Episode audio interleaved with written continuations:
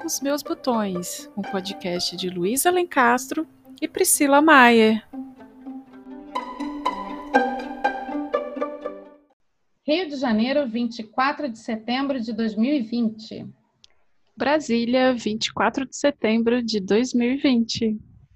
Pois é, teve uma semana aí que a gente não gravou o podcast, né? Que você, é. era para esse ser o, o, quarto episódio. Aliás, ele é o quarto, né? Era para ser, é, era para ser o quinto. Isso. Mas tivemos uns passada, contratempos. É, a gente escolheu exatamente esse tema para falar na semana passada sobre essa coisa de das dificuldades que a gente está tendo durante a pandemia para lidar com todas as nossas demandas, inclusive com as demandas de tecnologia e internet e aplicativos e tal.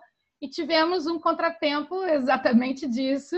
Isso, ironicamente, é, a gente faz, a gente grava pelo Zoom e depois faz o download dos áudios. Só que questões tecnológicas aí da internet não aconteceu a gravação.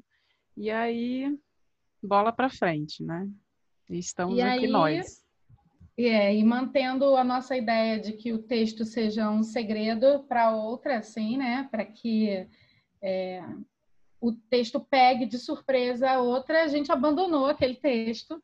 Ele, né? Se vocês quiserem conhecer, de repente, manda uma mensagem aí, procura a gente no Instagram, enfim, para poder descobrir como é que. Ah, eu quero ler esse texto, enfim. Mas ele não será lido aqui, não será falado novamente, nós não discutiremos ele. Novamente, não temos esse, esses planos, né? Já é o segundo texto que a gente faz isso, né?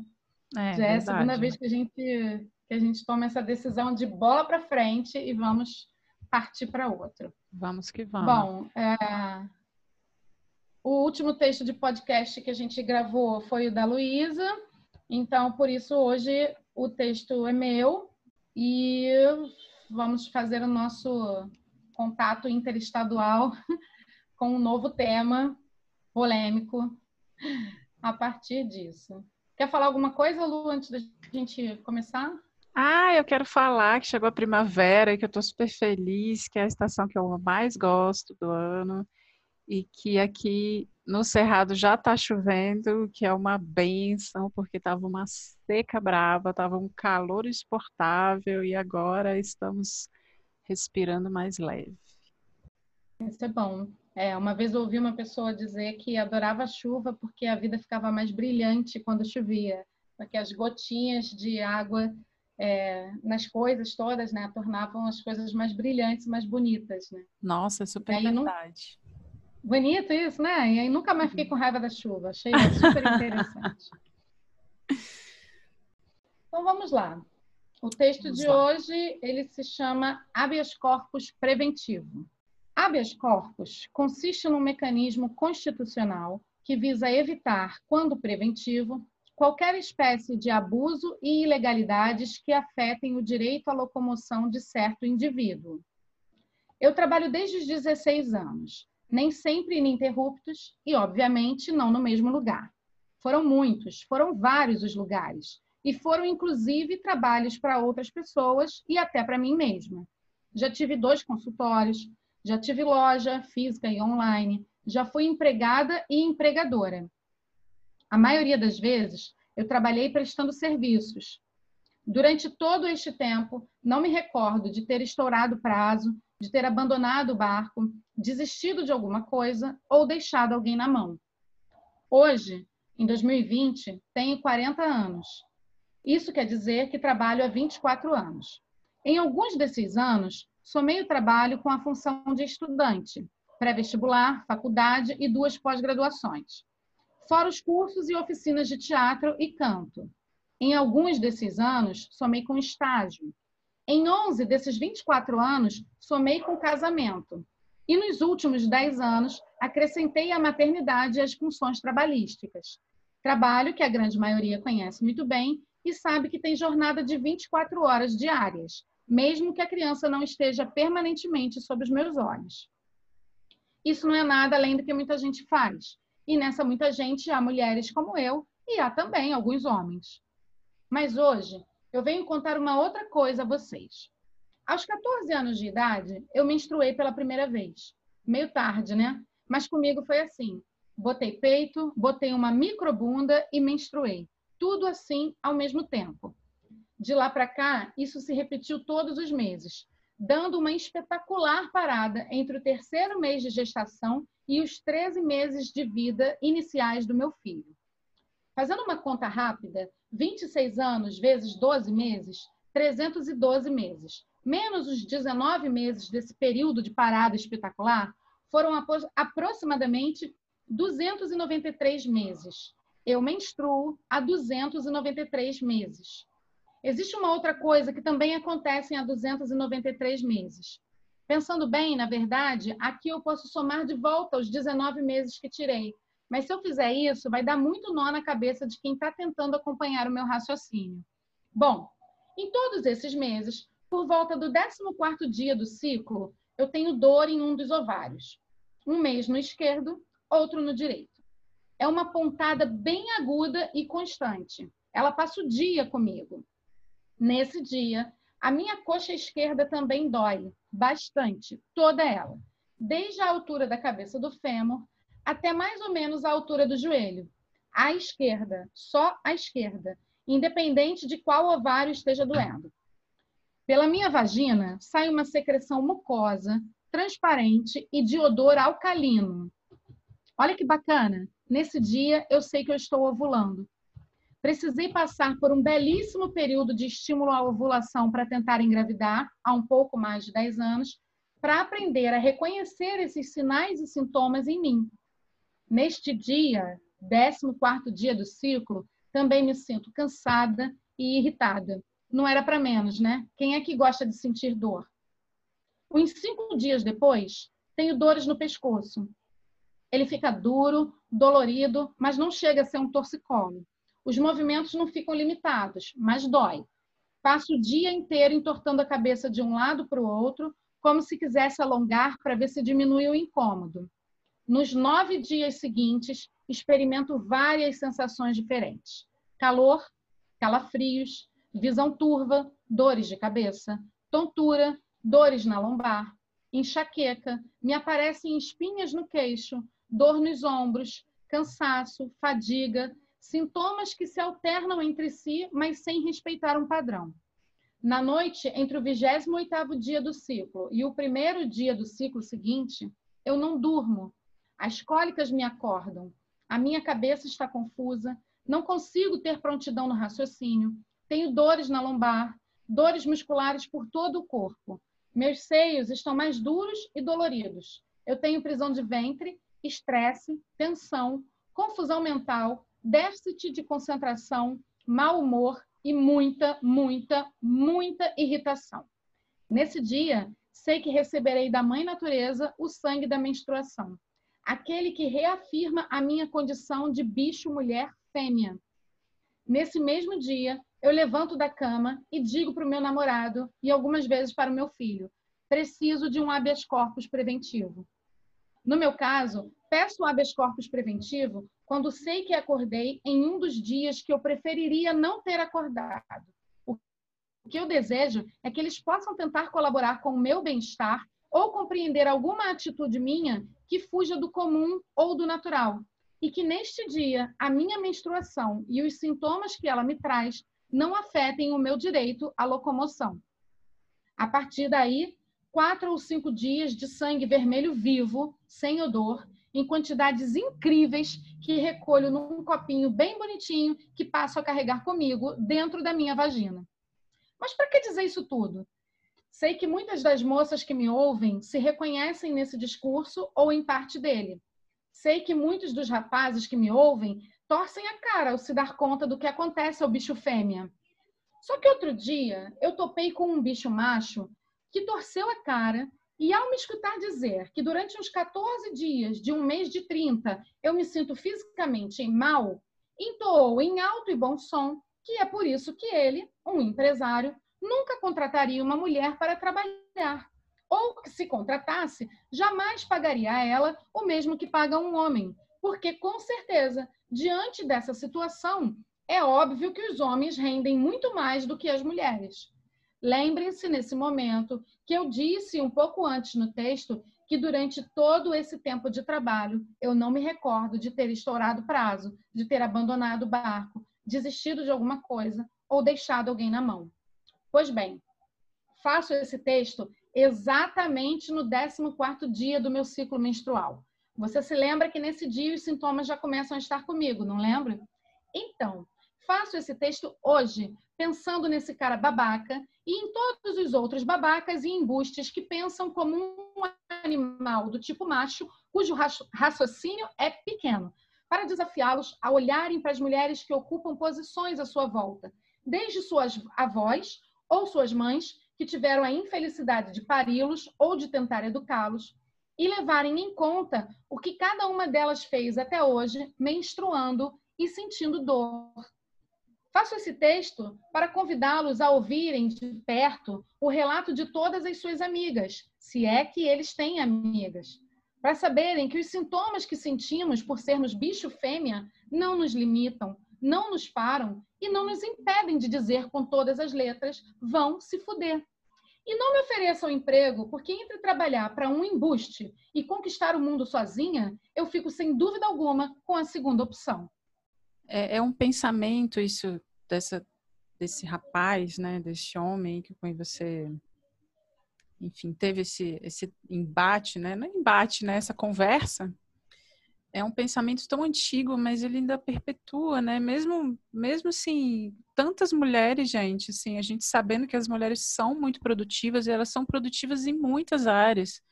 Não é só na área é, do, do trabalho, é, como você falou, né? Criando filhos também. Muitas vezes mães solo, que não contam com os pais. E no trabalho doméstico também, né? Então, assim, muitas vezes não é uma jornada, não é só duas jornadas, são três jornadas. E que as mulheres dão conta, né? E dão conta muito mais do que homens, gente. Assim, vamos, vamos falar sério, sabe? Porque tem que dar, né? Porque, como assim? Você não. Foi o que você falou, você não pode simplesmente gostaria de, no, no, na menstruação, de não de não levantar na cama, mas tem que levantar, porque o mundo não vai parar e o mundo não para, sabe? Não para de jeito nenhum. Você tem que continuar. Isso aí, tá assistindo dor? Vai. Felizmente, a vida é assim. Seria ótimo, seria maravilhoso se, se a gente pudesse ter uma, uma licença menstruação, sabe? Poxa, olha, eu tô com. Não, não tô conseguindo, gente, vou, vou tirar a licença. Inclusive, uma das, uma das coisas que, que algumas é, ouvintes e, ouvi, e alguns ouvintes já devem ter visto aí na, nas redes sociais eh, os debates. Poxa, se, se as leis trabalhistas tivessem sido feitas por mulheres, com certeza é, te, teria isso, ou se os homens menstruassem, também teria, né? Teria essa, essa licença menstruação, né? É, não, e, e, é, e o que eu acho interessante disso tudo é assim, é chegar à conclusão de que com certeza as mulheres rendem menos porque elas passam por essas por essas questões, né? Assim, chegar à conclusão com qualquer coisa de qualquer pessoa que não seja minha, que você não passou por isso, né? Não faz nenhum sentido. Não, é, o, o que eu tô querendo dizer é assim, chegar à conclusão de qualquer coisa, de, de qualquer pessoa que não seja minha, né, de que não seja de um assunto que não é meu, já, já não seria bacana. Agora, sendo ainda de um assunto que eu jamais vou experimentar, porque eu, sendo homem, eu jamais vou menstruar, né? Então eu jamais vou experimentar especificamente daquele jeito como que funciona, né? E da onde que eu consigo tirar uma conclusão baseada nisso, sabe? É, você me perguntou se eu sou incapaz, você me perguntou se eu não dou conta, você me perguntou uhum. se eu sou, é, se nesse dia especificamente, nesses dias onde eu estou passando por, por todos esses sintomas, e aí eu digo que praticamente 15 dias dos meus 30 dias, né, de, de um mês, eu tenho algum sintoma relacionado ao meu ciclo menstrual, sintoma que, é, que são desconfortáveis. Você me perguntou se nesses dias eu paro? Se eu deixo de fazer as coisas? Se eu é, deixo de marcar coisas, inclusive, né? Se eu deixo de, de, de fechar contratos, firmar compromissos, atender alunos, gravar um podcast, escrever um texto, porque aquele texto foi escrito num dia em que eu estava no auge do, do, dos sintomas, assim, no dia da ovulação, vamos dizer assim, que é o dia que eu tenho muitos dos sintomas. Então, assim, como que você consegue encher a sua boca grande, cheia de dentes? certeza não te contrataria e nem contrataria uma mulher porque passa por esses sintomas. Que bom, né? Que bom que você não me contrataria, porque se você é uma pessoa que não consegue é, me dar o direito de dizer se eu posso ou se eu não posso, se eu estou bem ou se eu não estou bem, você já conclui isso por mim, você não é uma pessoa que eu quero ter por perto. Você não é a pessoa com quem eu desejo trabalhar ou com quem eu desejo, para quem eu desejo entregar o meu sacrifício, né? Então, fique aí com a sua empresa, né? Fique sendo você o empresário que eu vou cuidar do meu mundo sozinha. Eu vou levantar a minha própria empresa, eu vou fazer as minhas próprias conquistas junto com outras pessoas e por que não, inclusive com outros homens que saibam respeitar o que eu digo e o que eu faço, não o que você acha a partir daquilo, né? Sim. E é esse mesmo pensamento que é, é, é paralelo com, com relação a ter filhos também, né? Assim, então a mulher vai ganhar menos porque a qualquer hora ela vai é, ter filho, vai ficar grávida e eu vou ter que pagar para ela ficar em casa durante um tempo de licença cuidando do próprio filho, né? E esse debate é muito interessante. Essa semana eu estava conversando com umas amigas é, no, nos parâmetros e ela ficou assim, gente, mas eu, eu, eu não estou aqui para isso, né? Eu estou aqui para fazer meu trabalho. E um outro caso de uma irmã de uma amiga que estava numa entrevista e perguntaram para ela se, se ela estava namorando. E aí ela não entendeu na hora e depois ela se tocou que na verdade ele queria saber se ela queria ter filhos né? Então a pergunta mais ou menos foi por aí, porque provavelmente se ela falasse, ah, não, é, tô, com certeza, quero ter filho e tal, e, né, ia ser cortada ali mesmo, né? Porque e, e aí vira e sua gente, mas se, é nosso direito, né? E, e a mulher pare, a mulher menstrua, a mulher pare, ela tem filhos e obviamente não da forma como homem, porque o homem também, né, acaba sendo sendo pai nas situações que ele é de fato. Mas por quê, né? E as mulheres continuam ganhando menos do que os homens e trabalhando muito mais do que os homens e sendo mais competentes também, mais compromissadas. É, tem uma coisa que que eu digo assim, e outro dia até conversei com meu próprio namorado sobre isso. A cada vez que eu preciso entrar numa reunião onde eu sou a única mulher, eu já entro naturalmente com uma força diferente, que é para estar atenta a que ninguém roube a minha ideia, para estar atenta que ninguém me interrompa, para estar atenta que ninguém tire o meu ponto de vista, né? E, e para que ninguém me desrespeite de todas as outras formas possíveis que podem acontecer. E eu duvido que algum dos homens que entrem lá nesta mesma reunião tenham alguma outra preocupação a não ser mostrar o seu ponto de vista ali sobre aquilo que vai ser discutido na reunião, né?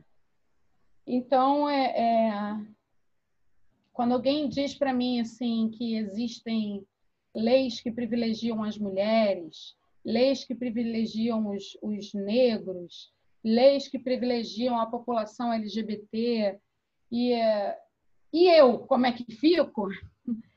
A minha resposta é a seguinte: todas as outras leis foram feitas por você ou por semelhantes seus e para você. Né? Então, como é que você Sim. fica? Eu não sei nem, não, não tem nem o que responder a partir disso daí, né? É, é não compreender o seu privilégio, né? Na realidade. Não é, né, não é nem não só compreender, mas é não querer abrir mão né, de, de privilégios. Né? E como a gente estava conversando antes da gravação, né, é, essa desconstrução ela é diária. A gente nasceu numa sociedade machista, a gente nasceu numa sociedade racista, LGBT é fóbica, E, e, a gente sempre precisa estar atento, né? Porque não, não vai cair do céu essa desconstrução, sabe? Ela tem que, ela é muito baseada no, no, no estudo, no conhecimento, no olhar para aquilo e na escuta também. A escuta é muito importante, né? Para você se colocar, não, quero escutar, estou aqui de coração aberto, né? Falei alguma coisa que é, tive alguma atitude que, que foi preconceituosa, né? Vamos aqui sentar e conversar, é importante, né? É assim que a gente cresce, é assim que a gente aprende, né? A gente é, aprende, aprende, vai, vai morrer burro, porque tem tanta coisa para aprender. E, e é isso. Né? É muito importante ter esse conhecimento, né? Como você mesma falou. Conhecimento pode não ser, pode não vir de mim mesmo. Então, o cara ele não vai saber como que é menstruar. Não vai. Não vai saber, não... mas ele convive com mulheres, ele está ali numa sociedade, entendeu? Ele tem uma namorada, tem uma mãe, não sei se tem filho, se não tem, entendeu? Mas é, é você conseguir olhar a partir do outro, sabe? É, e que lugar é esse, assim, de, de, que a gente desacredita, né, do que o outro diz, sabe? Eu desacredito tanto do que você diz que eu preciso colocar uma conclusão sobre isso, né? Então, assim, eu digo que você, eu concluo que você não está pronta, que você não é boa para isso, que você não é suficiente, que a sua história não, que isso é besteira, que isso é frescura, né? Que isso é loucura, né? E daí todas as outras coisas que, que se conclui a partir do outro, né?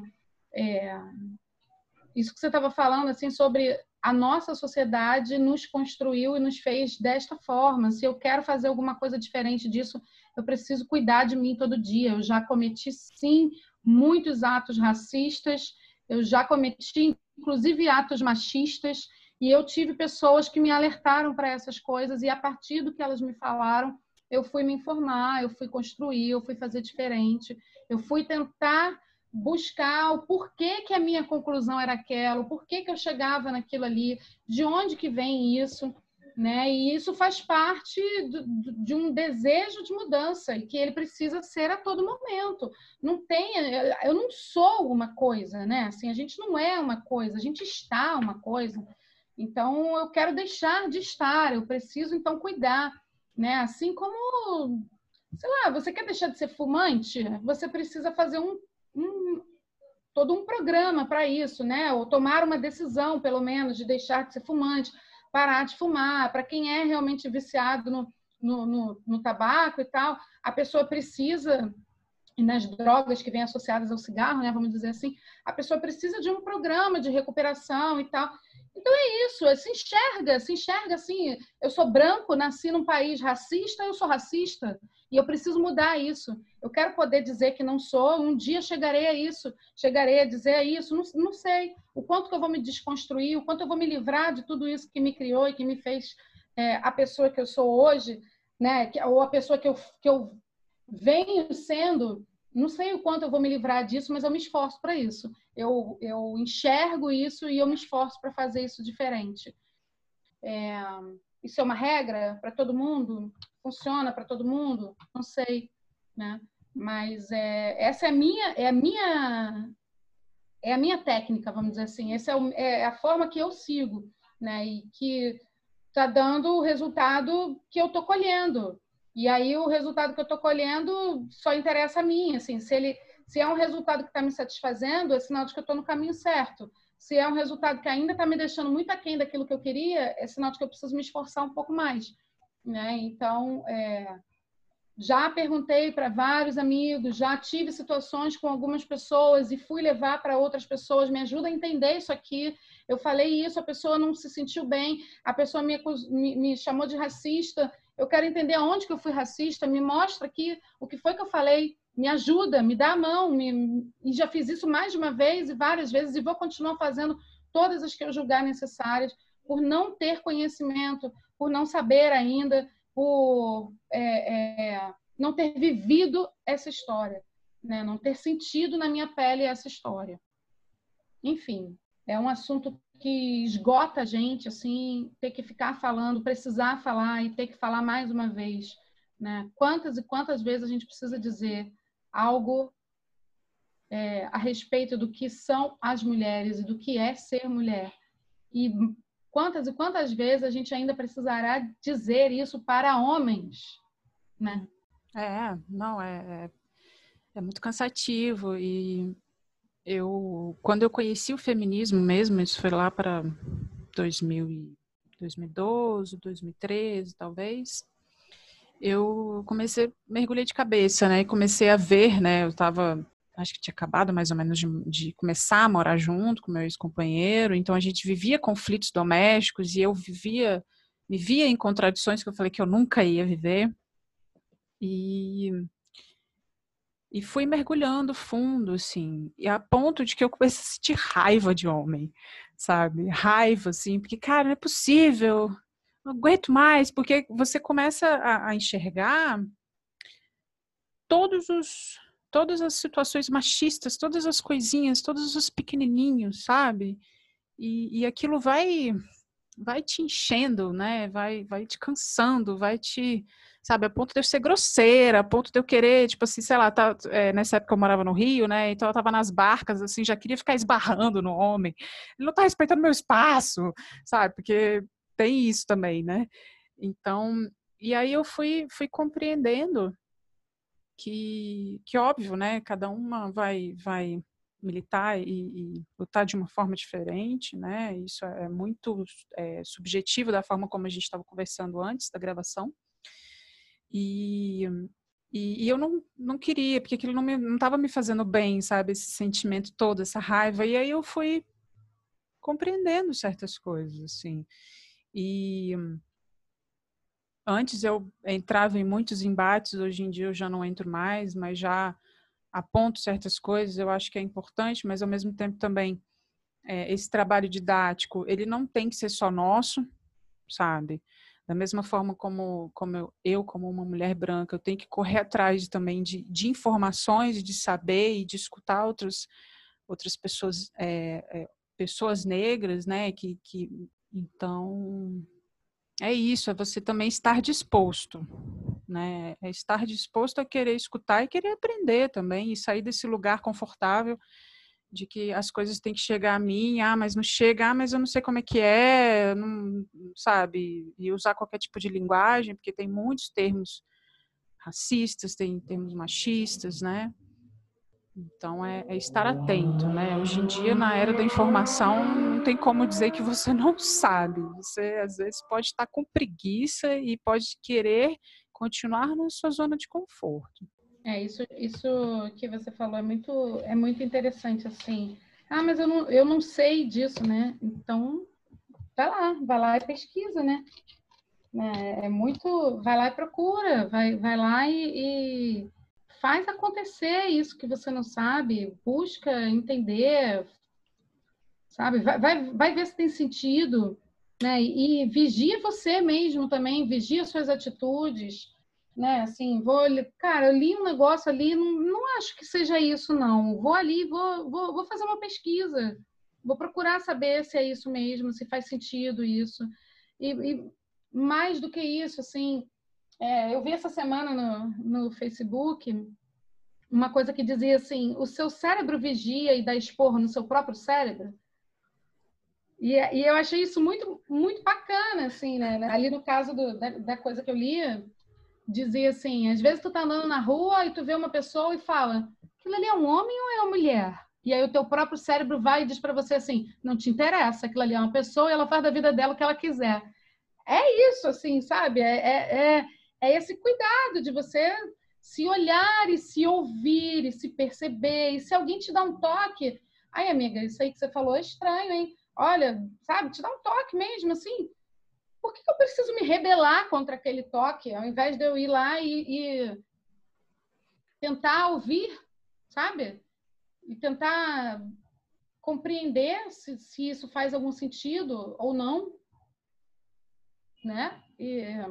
Sim, com certeza. E eu vejo, é, tirando assim por, por casos né, pessoais que eu vivi e tudo, é, por exemplo, falar que um homem está sendo machista ou que ele está tendo uma atitude machista parece que é um, assim, um xingamento, você está chamando ele de, de estuprador, sabe? Ah, não, porque eu não, eu não sou uma pessoa que violenta mulheres. Eu não sou uma pessoa, eu não sou um homem que, que é, é, faz, é, pratica abuso sexual. Mas a gente não está falando disso. Óbvio que a gente tem que estar muito atento nisso, mas o machismo ele está em situações cotidianas, em situações pequenas, em situações domésticas. Isso é muito importante. Então, um dos embates que eu tive com dos muitos, né, que eu tive com meu ex-companheiro, era questão doméstica. Era questão doméstica, porque é, acabava que eu fazia muito mais do que ele, ele não tinha essa atenção para isso, e ele era um, um, um, cara muito político, né, que, que militava no, no, no sindicato, e uma vez eu virei para ele e falei, poxa, mas você não percebe que você está sendo, que, que a luta também é doméstica? Porque eu, como cientista política, eu sei que a política está em todos os cantos e ela, e ela está no doméstico também. A opressão, ela começa dentro de casa. E ela vai se repercutindo e vai ganhando força na sociedade. Mas não tem como você virar e falar que isso não é uma questão. Tem que olhar para isso também. Por que, que a mulher faz a maior parte do trabalho? Por que, que não existe, e não é ajudar, é uma divisão justa do trabalho doméstico. Uma divisão justa entendeu? Que não pese para nenhuma das partes. E a própria questão da maternidade também. Óbvio que a mulher ela vai gerar o filho, vai parir o filho, vai ter que amamentar. Mas por que, que não existe uma divisão justa? Né? E aí a gente pode falar da licença paternidade também. Por que, que a licença paternidade é tão pequena? Isso também está tá imbuído de uma ideologia machista. E a gente tem que é, ter olhos para isso também, tem que ter um olhar para isso. É importante. É, né, e, e, e está em coisas tão tão pequenas assim então eu outro dia acho que cheguei a comentar com você que de, de, uma situação eu não, eu não gosto de me depilar eu não me sinto bem fazendo isso eu, eu isso me machuca me fere de alguma forma fere minha pele eu fico toda me coçando eu me incomodo e eu me lembro, no dia do meu casamento, assim, eu indo ao salão para fazer depilação completa, de tudo, desde a axila até o dedão do pé, literalmente. E eu me lembro do quanto isso doía e do quanto eu chorava e eu dizia, eu preciso realmente fazer isso, assim, né? Eu ali naquele lugar eu dizia, eu preciso realmente fazer isso. E e me lembro também no dia, um, um, aniversário meu, em que eu ganhei de presente de aniversário do meu, do meu ex-marido uma sessão de depilação completa. E que aquilo foi horrível. Foi horrível para mim. Não só porque aquilo me remetia dor, né? Assim, você tá me dando um presente que vai doer, mas também porque me dizia que eu não estava sendo aceita do jeito que eu era e como eu gostaria de estar ou de ser, né? Isso é, é claro que eu preciso dizer que isso foi em 2004, né? Então tem bastante tempo aí. Hoje a gente já tem um pensamento bastante diferente sobre isso. Não sei dizer como que ele pensa com relação a isso, mas sei dizer, por exemplo, como que o meu namorado pensa. E se eu digo para ele assim, o que te agrada? É, com pelo ou sem pelo? Aí ele diz: se o pelo me desagradar, eu tenho os meus próprios pelos para tirar, não preciso me incomodar com os seus. E aí resume toda, toda uma felicidade aí junto, né?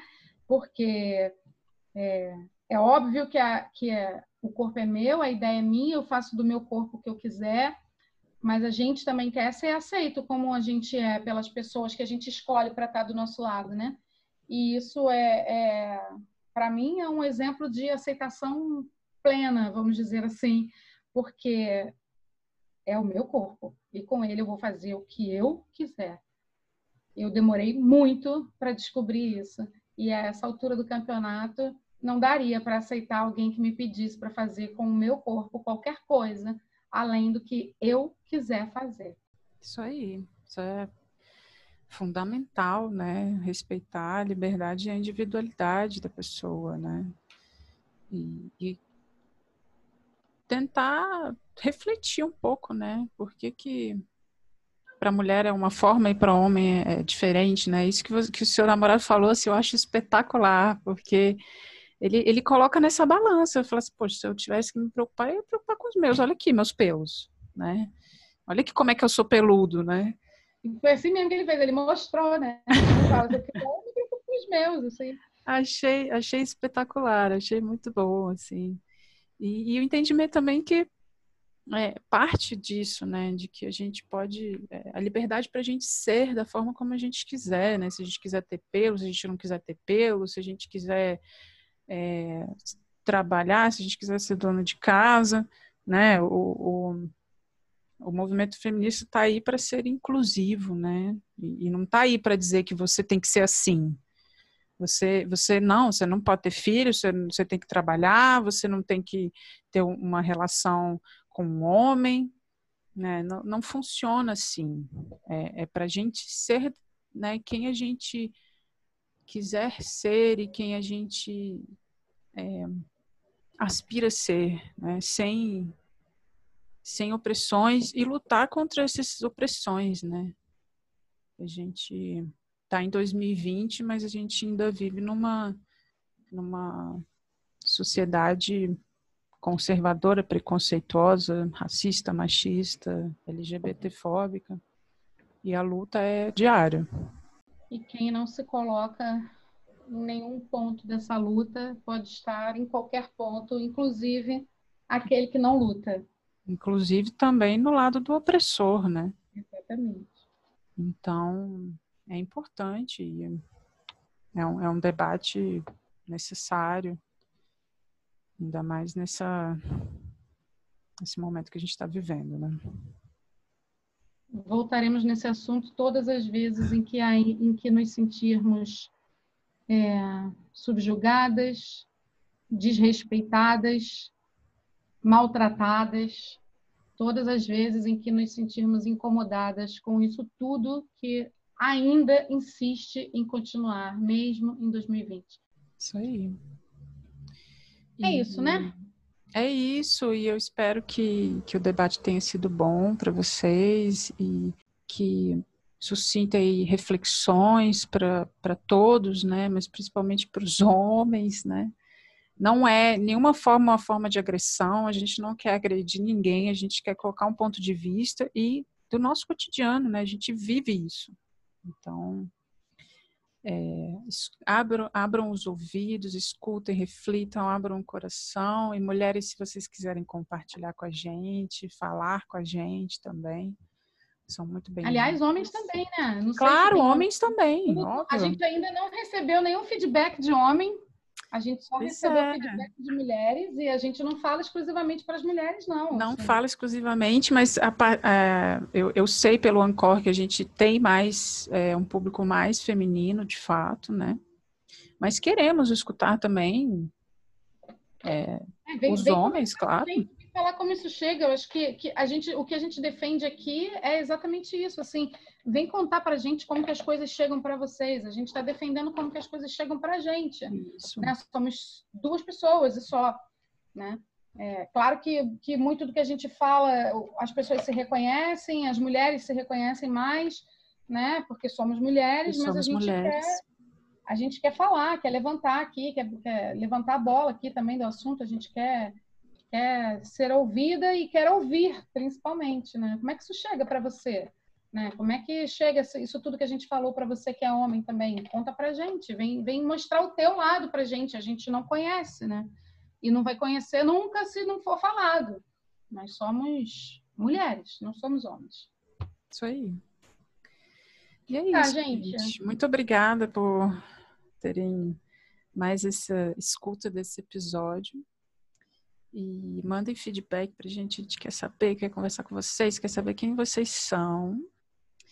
E divulguem para as pessoas que se isso chegou para vocês, se foi de alguma forma, divulgue para quem você acha que vai gostar, ou para quem você acha que também precisa escutar, né? E é isso. Muito obrigada. Beijo grande. Obrigada. Como diz meu filhote, valeu. Beijo. Valeu e até a próxima.